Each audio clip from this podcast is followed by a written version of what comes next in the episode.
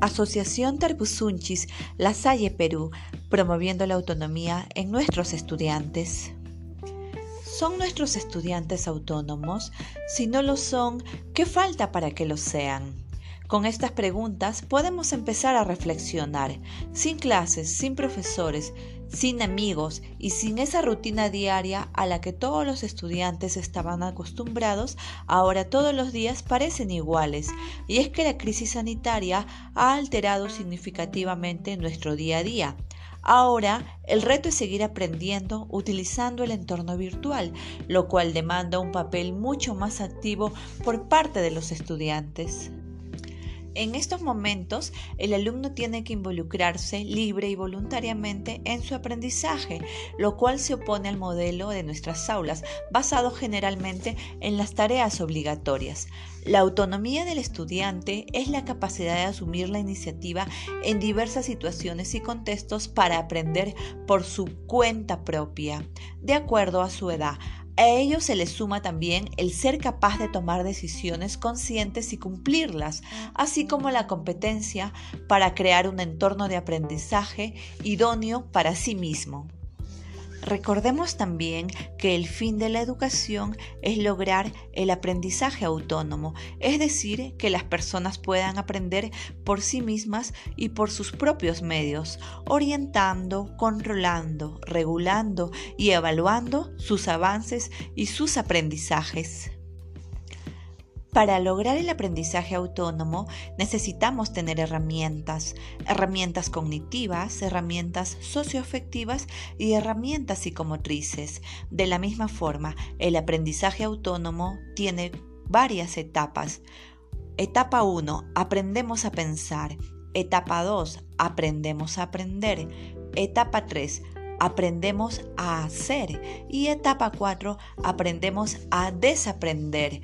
Asimismo, el aprendizaje autónomo se caracteriza porque es responsable, es centrado en el estudio, flexible, colaborativo, creativo, automotivador, autodependiente y desarrolla capacidades.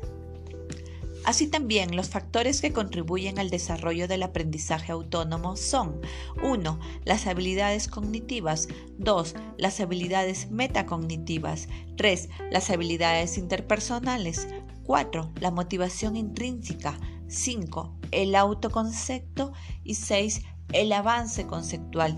Todos ellos son muy importantes. Llegados a este punto, nos podemos preguntar, ¿por qué el aprendizaje autónomo genera aprendizajes realmente significativos?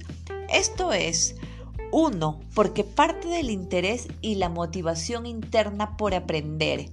Dos, es un proceso personal. 3. Es un proceso activo. Y 4. Depende del material potencialmente significativo. Es decir, depende de lo que nosotros podamos encontrar en los libros, en las redes y en todos los lugares donde podamos investigar. Ahora bien, ¿cuál es el rol del docente en este escenario? Los docentes somos muy importantes para promover la autonomía en nuestros estudiantes. En este sentido es clave escucharlos con atención y motivarlos para que asuman la iniciativa de cara a su propio aprendizaje. También es esencial ayudarlos a formular objetivos de corto y largo plazo. Vamos a ver algunas recomendaciones que nos pueden ayudar. 1. Intensificar la comunicación por distintos medios. Esto es muy importante porque es lo que generaba el ambiente de trabajo que antes se daba en la clase, en el aula. Por ejemplo, un profesor podía darse cuenta cuando un estudiante no entendía algo por sus gestos o sus expresiones. Ahora esta dinámica no se da y no todos tienen la opción de comunicarse con sus alumnos. 2. Los docentes debemos explicar los objetivos y las metas de cada tarea.